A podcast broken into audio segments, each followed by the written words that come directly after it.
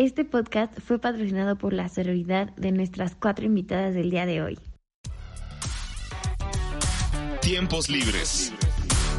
Una conversación entre personas como tú.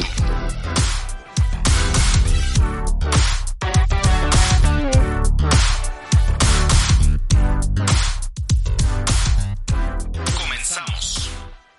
Hola a todos y todas las que nos escuchan el día de hoy en Tiempos Libres.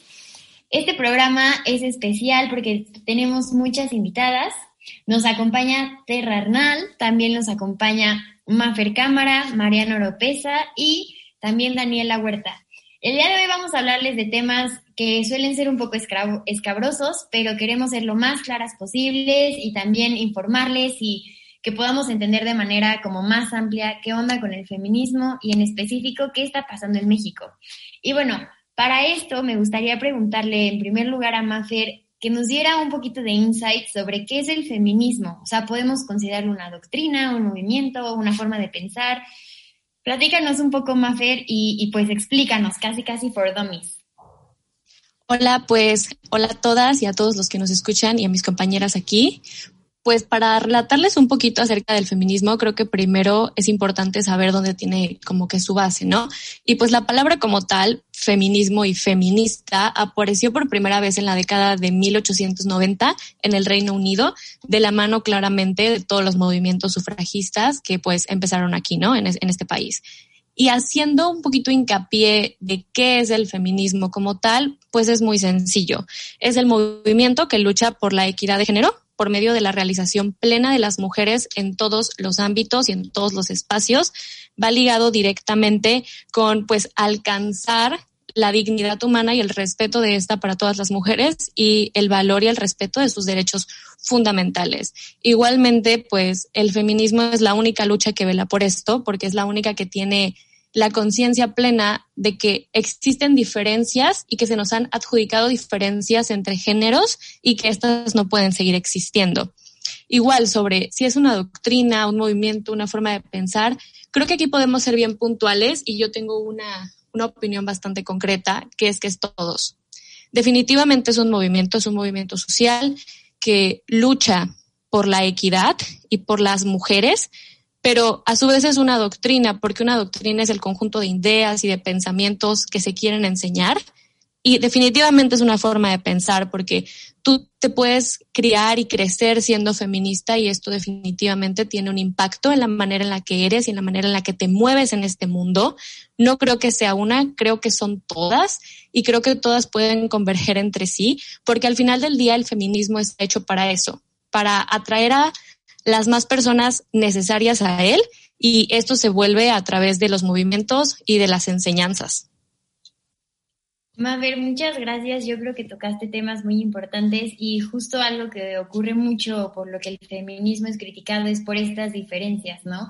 Porque a veces dentro del mismo movimiento pues existe como cierta diferencia entre diferentes vertientes, etcétera. Pero Terra, ¿tú cuáles nos dirías que son como los supuestos principales en los que coinciden y por qué a pesar de todas las diferencias el feminismo es tan fuerte? Claro, pues Coincido totalmente con Maffer. Somos el 52% de la población mundial. Entonces va a haber diversidad. ¿Te imaginas todas las latitudes, las culturas, los orígenes? Es, es infinita la posibilidad de, de comprender cuál es mi rol y cuál es mi papel en este mundo a partir de tener una vagina. Ah, no, perdón, si no son mis genitales. Esto, es, esto lo estoy diciendo como de broma adrede, ¿no? Eh, ¿Cómo me defino como mujer? Si es una construcción social, bueno, pero depende de cuál es tu sociedad, etcétera. ¿no? Entonces, los supuestos generales en los que coinciden son simples, llanos, de sentido común. Ya mencionaron los derechos fundamentales, los derechos humanos, ¿no? A, una vida digna, a tener respeto, a no tener amenazada nuestra integridad física, mental o emocional de manera constante, como es el caso de muchísimos países que en violencia sistémica de género eh, otro principio básico es la ley general del trabajo en cualquier país eh, y no se respeta de la misma manera para las mujeres. Los derechos civiles, el derecho para votar, ¿no? Los varones votan desde el siglo V ¿no? En, el, en Atenas y, por ejemplo, en México hasta 1953. Mi mamá, cuando mi mamá nació, tenía los derechos de una vaca, ¿no? Entonces, eh, los, los derechos básicos y que no nos maten. Todas coincidimos en que sería súper bueno que no nos maten. Entonces, bueno, para, para cerrar, la ONU eh, dice que en 208 años habrá equidad de género, entonces también coincidimos en que es un tema urgente. Hacer ya los cambios para que sea una sociedad que nos dé las mismas oportunidades. Gracias, Terra. Pues tú mencionas que se busca un cambio y este 52% de la población que tú mencionas, al final, pues tiene ciertos motivos, tiene intereses y también, pues, tal vez no encuentro la traducción específica en español, pero motivations, ¿no? O sea, ¿qué les mueve? Entonces, Mariana, no sé si tú nos podrías decir como cuáles son los principales motivos de este 52% de la población, que tal vez Terra ya abordó un poco, pero de manera más puntual, ¿qué quieren cambiar? ¿Qué queremos cambiar con el movimiento feminista? Bueno, Ale, muchas gracias primero por invitarme a este podcast y pues un gusto estar con compañeras tan preparadas eh, en este tema sobre todo. Quisiera hablar pues ya como tal de los motivos que nos impulsan a todas nosotras para poder seguir involucrarnos o incluso promover este movimiento tan debatido, yo creo, no solo en redes sociales, sino en la mesa cuando estás comiendo con la familia, comiendo con tus amistades. Em, bueno, que sí es un temazo para hablar, pero ¿qué es lo que nos está motivando? En este caso, pues como mencionaba Terra, pues nos están matando, nos están violentando los derechos humanos, nos están literalmente dañando psicológica y físicamente todos los días. En un país, en México, eh, dejemos de fuera a Latinoamérica como tal, o incluso América o a todo el mundo, en México, 11 mujeres mueren al día gracias a la violencia que se tiene contra la mujer. Entonces, es un tema bastante grave el hecho de que se normalice no solamente esta cifra, porque se, se normaliza. En un punto se, se escucha 11 mujeres y, y, resultan, entre comillas, no ser tan grave para algunos. Podrían ser más, dicen. Y eso es bastante grave, porque eso significa que si ya se manifiesta de la peor forma eh, la violencia contra la mujer en matanza, todo, todo lo que viene detrás, ¿no? Todo el micromachismo, todo el todo aquello que, te hacen ser como mujer, que te, que te minimiza todos los días. Entonces, emanciparnos política y económicamente del patriarcado es nuestra principal motivación. Que, que todo este sistema se caiga abajo de una vez, que, que realmente podamos ser libres de todo aquello que nos clasifica, de lo, de lo que nos encapsula, de, de lo que nos encarcela, de, desde, pues sí, desde el patriarcado. Entonces, eh, yo, yo diría que en resumen, porque si son, para nombrártelas, son demasiadas motivaciones que hasta nos llevaríamos una hora hablando de eso, pero en resumen sería eso, esa es nuestra principal motivación. Creo que coincido contigo totalmente, Mariana, realmente las motivaciones hay muchas, sin embargo, podríamos, incluso hay muchas personas que critican el feminismo porque dicen, ¿y por qué ahora no? ¿O por qué dejaron que escalara esta violencia de la que tú hablas, tanto psicológica como física, eh, violar los derechos humanos, etcétera? ¿Por qué hasta ahora eh, alzamos la voz? Y creo que de esto me gustaría que nos hablara un poquito Dani, o sea, cómo en estos últimos 10 años ha ido tomando fuerza y qué bueno que ha ido tomando fuerza porque realmente por mucho tiempo no se dijo y por mucho tiempo, como dices, se, minimizó, se asumió como normal. Entonces, Dani, ¿Cuál, desde tu perspectiva, cuáles serían los motivos por los que ha tomado tanto, tanta fuerza en estos años? Gracias, Ale. Fíjate que es bien importante analizarlo, como tú dices, desde lo invisible, ¿no? Lo que muchas en, en, el feminismo llamamos lo que no se nombra no existe. Y es algo bien complicado porque México ha pasado por muchos procesos y en este siglo XXI, llamado el maravilloso siglo del cambio y todo esto, eh, hemos llegado a estar en un punto donde si bien la comunidad internacional, México, etcétera, todo estaba cambiando, también las mujeres, ¿sabes? Pasamos de cosas tan, tan sencillas y tan elementales como nos mencionaba Terra, el voto, el sufragio, eh, a una necesidad tan, tan, tan latente pero tan invisible que fue la violencia, como decía Mariana, empezamos a lo que yo llamaría hartarnos. Yo lo llamaría así, el hartazgo, el enojo, la represión, todo eso que como mujeres eh, llegamos a sentir fue el detonante principal para los últimos, yo creo, 10 años, y no porque antes nos hiciera nada, sino porque yo creo que llegas a un punto donde ya no aguantas y lo único que te queda, como en muchas consignas feministas se dice, es gritar, es darlo todo, es exigir, es hacerte visible, porque yo creo que como muchas mencionaron, hemos sido invisibles no solamente en el país, en nuestros hogares, en nuestras casas.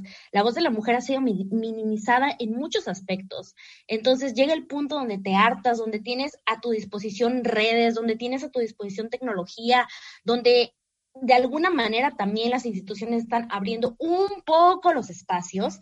Entonces, creo que a partir de ahí es donde como mujeres empezamos a apropiarnos y en esa apropiación empiezan a surgir muchas demandas que no es que no estuvieran, no es que se empiezan a apropiarnos, empezamos a adueñar de aquellos espacios y empiezan a salir demandas bien interesantes en los últimos 10 años, como eh, empezamos a tener una alerta de violencia de género, empezamos a tipificar la violencia digital, empezamos a tipificar lo que es violencia de género en su mayor esplendor, que es un feminicidio, empezamos a hablar de los derechos esenciales de las mujeres que antes estaban en juicio político, como nuestro cuerpo, nuestra cuerpa estaba en una mesa donde hombres discutían sobre cómo tratarnos, qué derechos podíamos o no tener. Me estoy refiriendo a la interrupción legal del embarazo, como también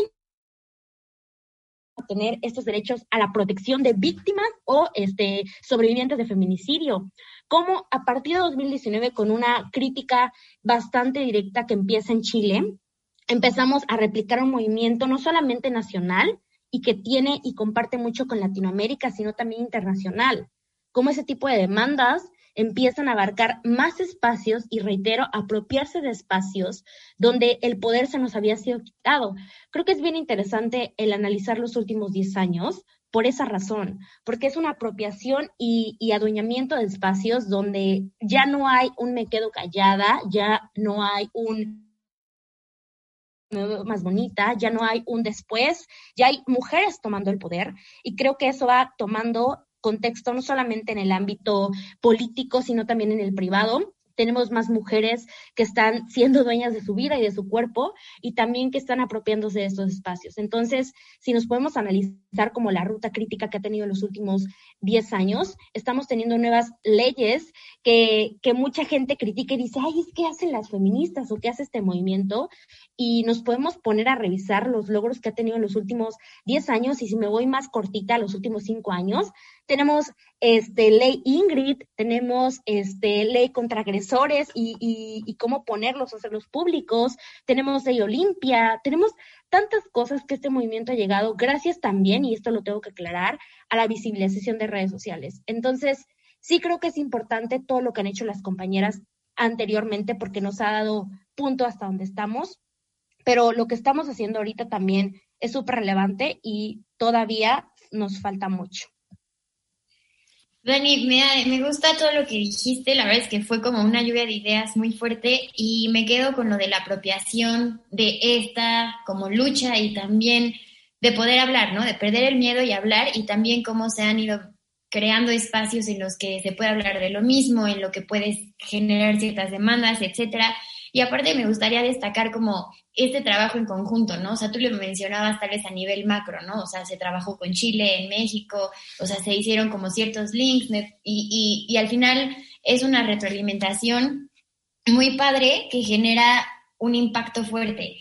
Y creo que eso es una de las características también del feminismo, ¿no? A pesar de todas las diferencias, etcétera, cuando se tiene que hablar, hablan todas y hablan fuerte y se escuchan hasta las que desafortunadamente ya no estamos, ¿no? Entonces, creo que en estos, estos 10 años han sido positivos en el sentido de que ya se está sonando y un poco desafortunado en el que nos damos cuenta de la realidad en las que estamos, ¿no? Pero me gustaría saltar más al tema nacional y Terra, me gustaría preguntarte de manera específica en estos 10 años, ¿cuáles han sido los factores detonantes del feminismo en México de manera un poco puntual?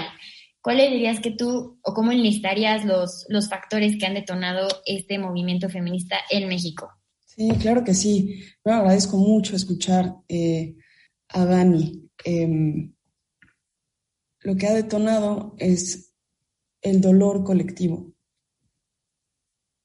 Yo creo que llegó un momento en que ya ninguna soportaba ver que le golpearan la cara a otra o que desapareciera una que violaran a la otra. O sea, creo que llegó un momento en que empezamos a tener sororidad y empatía con el dolor, porque lo que yo siento es que podría ser yo, podría pasarme a mí.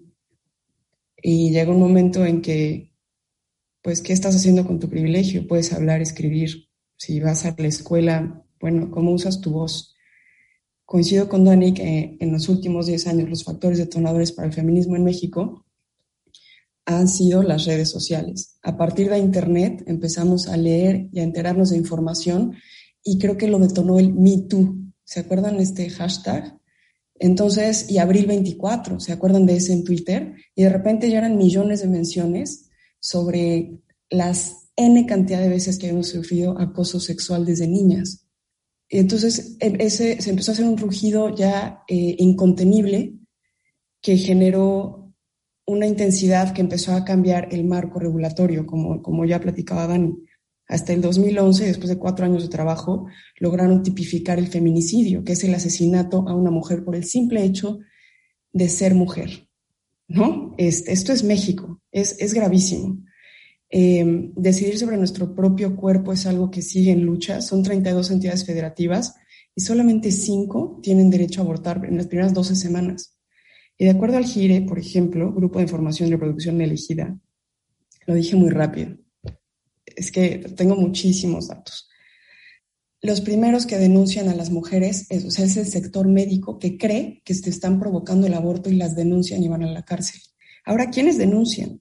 Cada año, esto es cada año, niñas de entre 8 y 14 años dan a luz a hijos de sus pobres, de sus propios padres biológicos. 116 mil niñas son violadas por sus propios padres y son obligadas a reproducirse. Entonces, no solo es la violencia de género, es la pobreza estructural.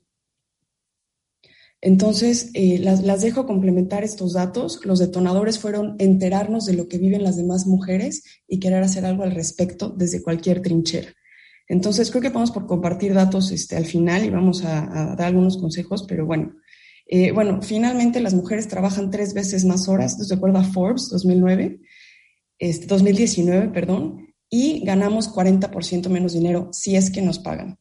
Tres veces más horas y eso eh, no estamos contando el trabajo en casa. Entonces, este, son cifras graves de inequidad y todas queremos hacer algo al respecto. con eso cierro, Ale, gracias.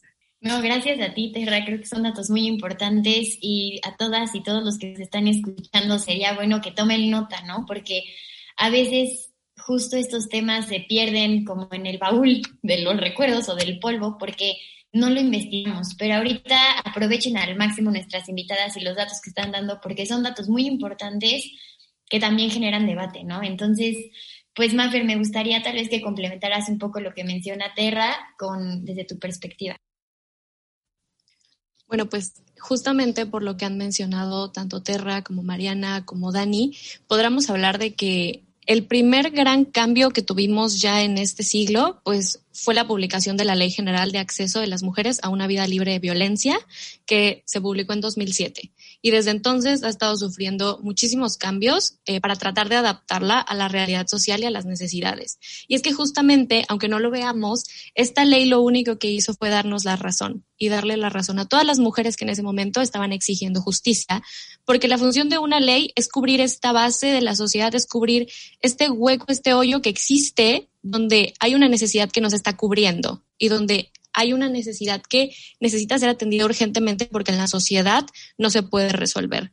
Y de esta ley para acá hemos hecho muchísimos cambios que a pesar de que no son suficientes porque seguimos sufriendo una violencia increíble, pues ya, ya son algo, ¿no? Y tomando en cuenta esto, hablar del contexto del feminismo en México en la actualidad, pues es muy sencillo. El feminismo en México actualmente lo que lucha es la búsqueda de la seguridad, de la seguridad de las mujeres y sobre todo que se nos dé este acceso tan importante en todos los ámbitos de la sociedad, que podamos formar parte de la toma de decisiones, porque definitivamente, y retomo mucho lo que dijo Dani, ¿no? ¿Cómo es posible que van a decidir sobre nuestro cuerpo hombres que no están viviendo lo que nosotros estamos viviendo?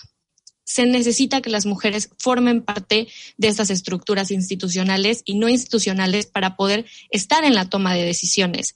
Igualmente, otro contexto bien importante sobre cómo se vive el feminismo actualmente en México, pues es la lucha por el aborto legal, que es un tema de salud pública y que se ha visto debatido en muchísimos espacios desde la perspectiva jurídica, pero se ha visto más desde la perspectiva social, ¿no?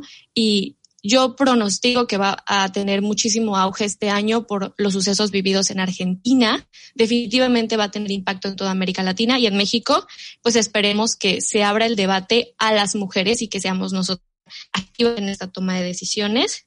Igual y para ir cerrando un poquito este contexto, creo que el tema más importante es el de nuestra seguridad. Tenemos una cantidad infinita de carpetas de investigación sin resolver en las fiscalías ya que el tema de la pandemia lo único que vino a hacer fue más grande la necesidad de resolver casos y que se fueran bloqueando, ¿no? Por todo el tema de tener estas restricciones de salud, pero que al final del día son mujeres que están allá afuera, que fueron violentadas, eh, familias de mujeres que fueron eh, asesinadas, que no están recibiendo justicia.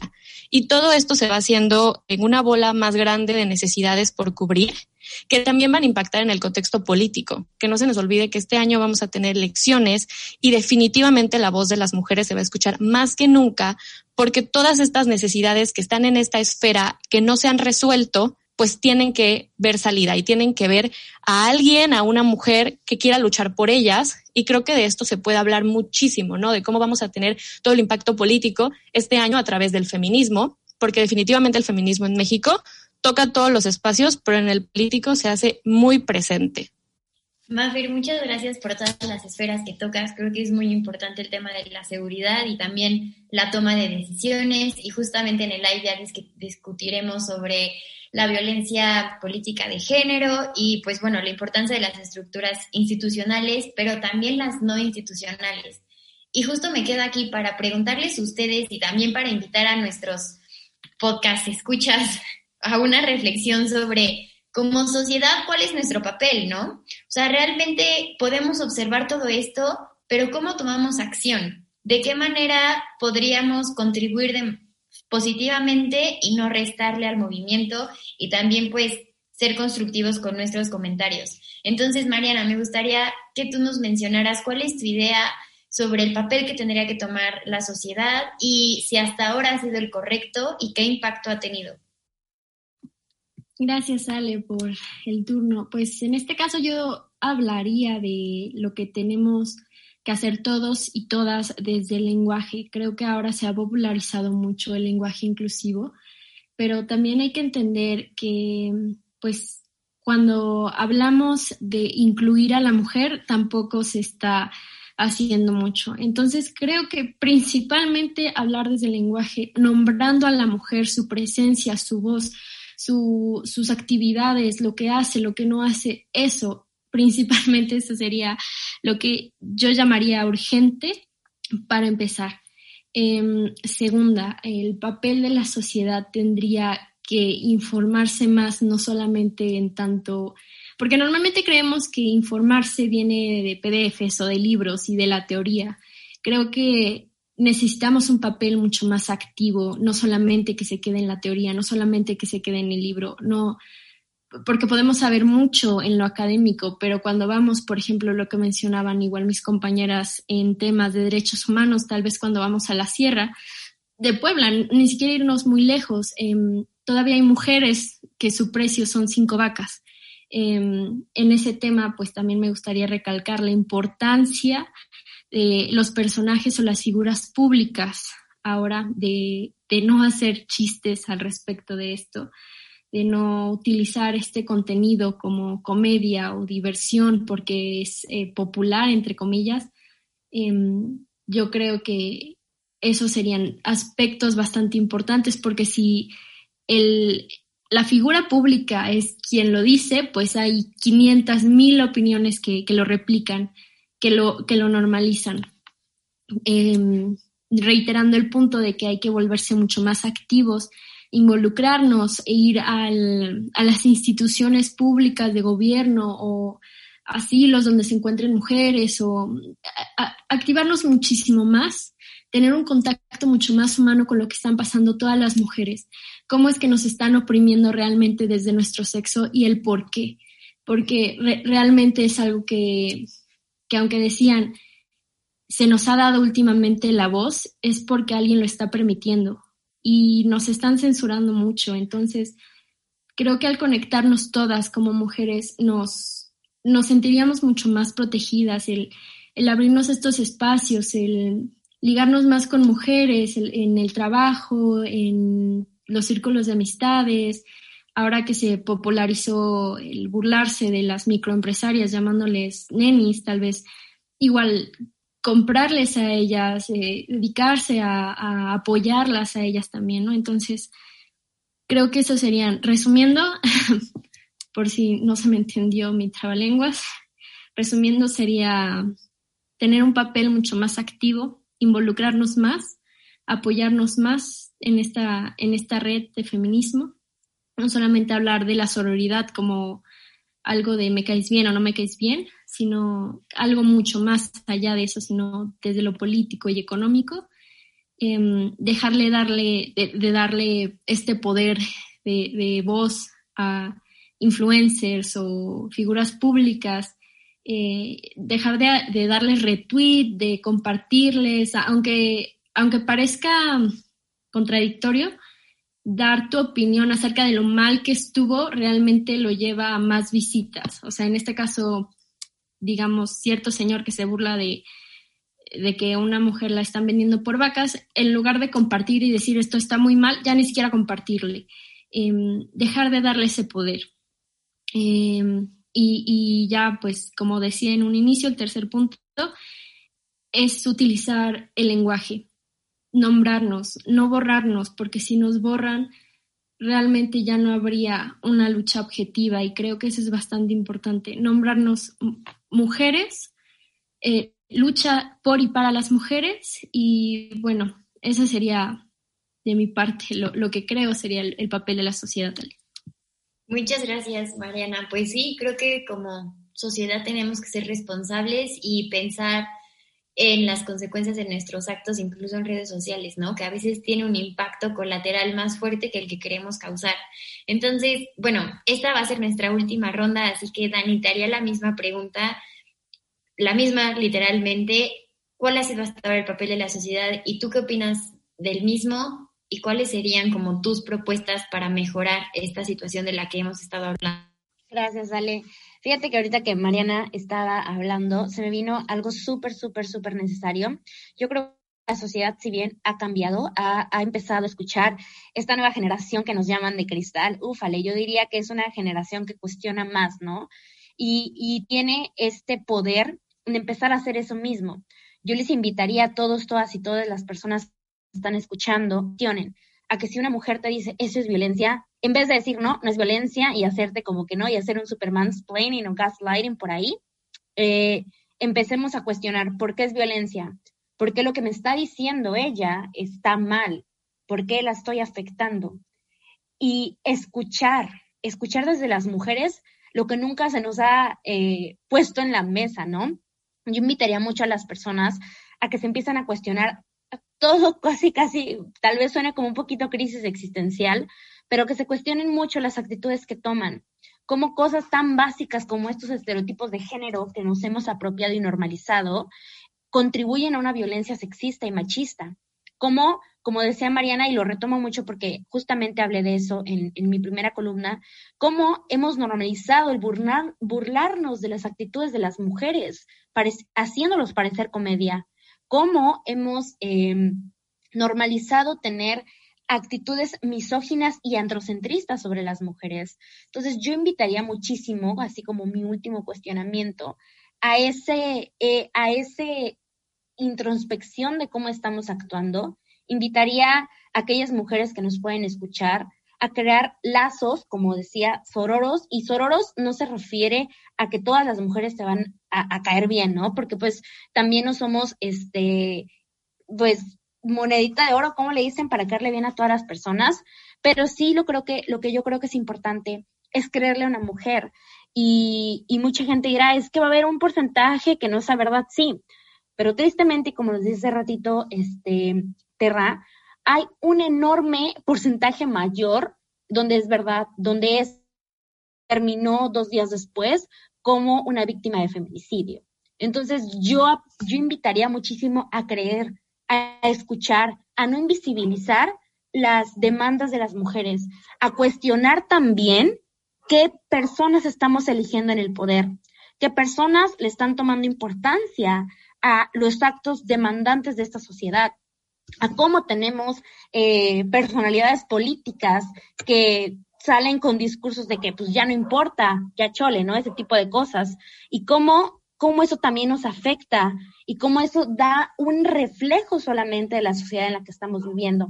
Yo invitaría mucho ese cuestionamiento y también a que como mujeres, como les digo, creemos redes sororas, creemos un cuestionamiento hacia nosotras mismas y también empezar a cuestionar las comunidades con las que estamos. Como decía Mariana, yo voy mucho también porque lo, lo que consumimos también afecta cómo nos vamos educando y cómo vamos también educando hacia otras personas que, que lo puedan compartir. Entonces, cuestionense, porque las actitudes no son solamente privadas, lo personal es político y lo político lo pones en un retweet, en un tweet, en un comentario, en un like, en un, ay, qué padre, qué bonito está. Entonces, yo a todas las personas que me escuchan y que nos están escuchando, los invitaría a esa, construcción de nuevas ideas, a esa deconstrucción de los ideales patriarcales y sociopatriarcales.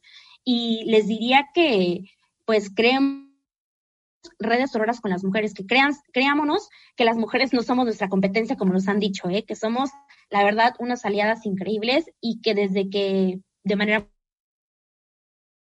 desde que encontré el feminismo y la sororidad en mi vida, la verdad, el hacer redes con mujeres es una cosa maravillosa y de la que te brindas mucha satisfacción y mucha seguridad. Entonces yo les dejaría ese consejo de mi parte. Mil gracias. Muchas gracias, Dani. De hecho, estoy 82 mil por ciento de acuerdo contigo. Este, creo que esa lo de cuestionarse es realmente importante en este tema, pero en todos los temas que nos envuelven como sociedad, ¿no? Porque a veces tomamos todo por hecho y realmente no, no nos damos cuenta de más allá de lo que estamos diciendo, platicando, compartiendo, etc., etc. Y mencionas lo de las aliadas y digo, antes de terminar, solamente les quiero dar las gracias por tomarse el tiempo de estar aquí. Y, justo eso, creo que esto es una plática muy constructiva porque se unieron y porque se tomaron el tiempo, pero Terra, finalmente, pues tus comentarios para cerrar, ¿cuáles serían sobre este mismo tema de la sociedad y, y de qué forma invitarías a todos nuestros podcast escuchas a, a formar parte de y mejorar? Eh, ay, pensé que ya no iba a hablar. Ale, gracias. Quien esté escuchando en este momento, asegúrese de que seguramente si, abre, si tienes podcast o estás en Spotify o estás en, en alguna nube de información o en Twitter o en Facebook o en Instagram, agrega por lo menos a tres feministas. De la manera respetuosa, solo quiero ver qué publicas, porque es gente que ya hizo trabajo de, de, de construcción hombres o mujeres, porque los aliados son muy, muy necesarios. Es conciencia humana. Más allá de genitales, tenemos alma, cerebro y emociones y necesitamos entender que merecemos los mismos derechos. Entonces, agrega en este momento a tres feministas eh, para que vayas perdiendo el miedo. Hablaban de estas redes. Eh, si me enfrento a mi familia hipermachista, voy a dudar de mí porque me dieron la vida literalmente y también me hicieron menos toda la vida por ser mujer. Entonces yo necesito reforzar estas ideas, contrario a una inercia, en mi caso de treinta y tantos años, en los que me dijeron que yo tengo que seguir a un hombre, o yo para valer tengo que casarme con un hombre, o que yo no merezco las mismas oportunidades que un hombre, o que está bien que haga mis pininos, pero emprender, ser millonaria, gobernar, no. Entonces, eh, toca tema de autoestima, toca tema eh, cultural, ¿no? Entonces, sigue a personas para tener una constante eh, influjo o estímulo mental y emocional de mensajes distintos al eco que ya tengo, de mis amiguitos de prepa, etcétera, ¿no? Haz amigas mujeres si eres hombre. ¿no? Porque nos enseñan a que pues, son para coger, ¿no? Entonces, no, ten amigas, explora qué es eso, sobre todo en México. A la, a la fecha voy a fiestas y la bolita de hombres y la bolita de mujeres, ¿no? Es impresionante. Entonces, vamos un poco a, mezclarnos para generar esa empatía. Y yo lo que les diría, sobre todo a las mujeres que escuchan esto de cualquier edad, no pidas permiso, ¿no? Hashtag no pidas permiso. Si te gusta pintar, pinta. Si te gusta andar en bici, anda en bici a mí me tocó que no me dejan jugar fútbol, yo solo podía echar porras en el Alexander Bain en la Ciudad de México. Entonces, no es tema de, de, de en, todo México es, esta problemática, ¿no? Este, solamente 14% de los MPs en la sierra, cuando estuve trabajando en Cedesol, tenían traductoras y muy pocos aplican este protocolo de género, ¿no? Entonces, haz lo que sí esté en tus manos para que veas que puedes hacer una diferencia. Cuando ves que le gritan a una mujer, ve feo al hombre, no a la mujer, ¿no? Y, por ejemplo, esto espero sirva. Eh, yo trabajo conmigo poniendo especial atención cuando una mujer habla, ¿no? Porque a me educaron que, que valíamos menos. Entonces, ahora les pongo más atención y las dejo liderar y las apoyo incondicionalmente, ¿no? Porque de alguna manera es odiarme a mí misma si no creo en otra mujer.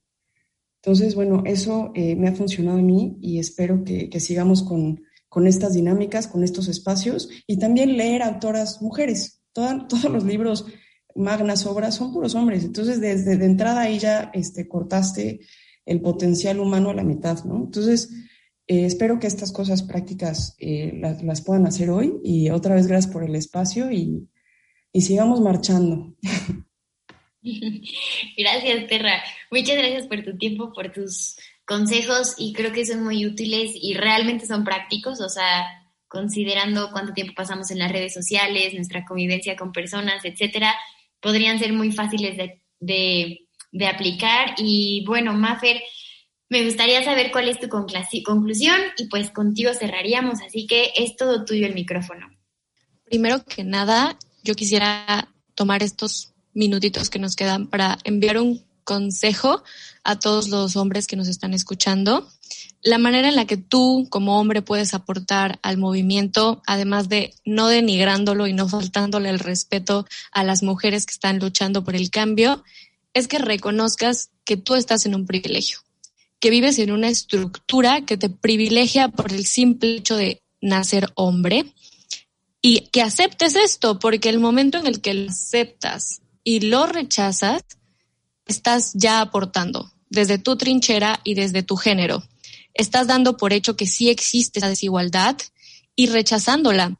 Y es bien importante que tengas esto en cuenta como hombre, porque definitivamente si no se le dan estos espacios a las mujeres, si tú como hombre no permites que se les den, pues nunca vamos a alcanzar un país. Ya dejen ustedes que tenga equidad de género, que tenga democracia, que tenga seguridad y que tenga respeto a los derechos fundamentales. Entonces, yo tomaría mucho esa parte. Recuerda que como hombre tienes privilegio y el primer paso es aceptarlo y hacer algo con ello, ¿no? Hacer algo para eliminarlo poco a poco. Y para todas las mujeres que nos escuchan, recuerda que no estás sola, no importa cuál sea tu situación, no importa qué estés pasando, no importa qué estés viviendo, el feminismo es para todas. Y aprender de ello nos puede cambiar la vida. Yo creo que si bien hay, hay, quienes nacen feministas, también hay quienes se vuelven en el camino y lo padre y lo bonito es que es un hogar para todas las mujeres que de verdad sienten y tienen esta necesidad de querer cambiarlo y también para las que no, porque no, no se elimina a nadie solo por no tener las mismas ideas que tú. Eh, me gustaría mucho dejar la idea de que si nos respetamos, ya nos estamos apoyando y eso es lo fundamental de la, de la sororidad. E igualmente, cerrar la conversación con el recuerdo de que el feminismo es la única estructura que va a luchar por la igualdad y por la equidad y por la democracia y por todas las cosas positivas para tener una mejor sociedad, que sin el feminismo no vamos a avanzar y que el primer paso para este avance es reconocer la importancia de las mujeres en todos los ámbitos de la sociedad pues agradecerles por el espacio a todas y por sus participaciones. Creo que todas nos llevamos aprendizajes bien bonitos y que este 8 de marzo, que este mes de marzo, que siempre lo pintamos de morado, no sea el único, porque las mujeres tenemos que estar presentes todos los días, no nada más un día al año. Mafer, muchas gracias por tus reflexiones. En serio, Terra, Mariana, Mafer, Dani, a mí al menos me han dejado muchísimo de qué reflexionar.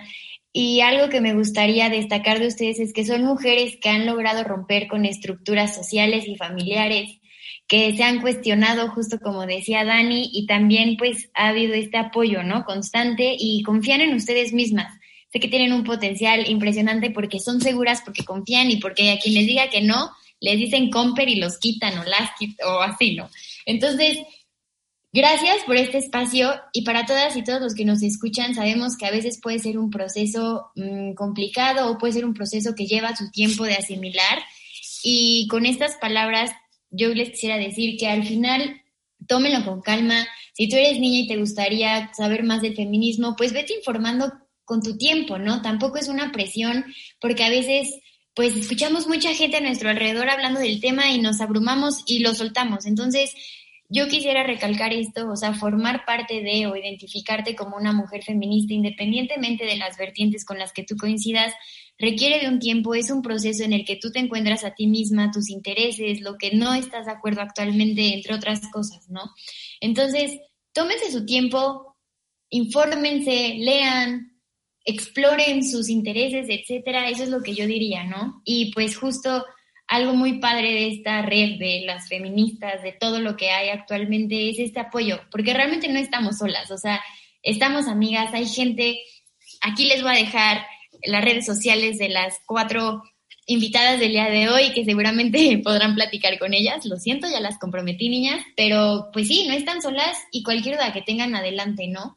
Yo me quedaría con esto y recordarles que a lo largo de la semana estaremos compartiendo columnas sobre temas relacionados con el feminismo, desde desarrollo eh, profesional, que ha estado más rezagado, desde el aborto, ecofeminismo, qué es el 8 de marzo y cómo fue tomando tanta fuerza en los últimos años. Entonces, pues ojalá puedan estar y seguir de cerca tiempos libres. Les agradecemos muchísimo su presencia. Síganos en nuestras redes sociales y, y muchas gracias a ustedes, niñas, por, por este tiempo, por tantas reflexiones y a Piedra, porque aquí también tenemos un niño en el detrás de cámaras que nos está apoyando. Así que ojalá así sea siempre que nos empujen de todo, niñas, niños, mujeres, hombres y cualquier identificación que tengan ustedes. Entonces, pues muchas gracias y cuídense. Bye. Esto fue Tiempos Libres. Gracias por escucharnos.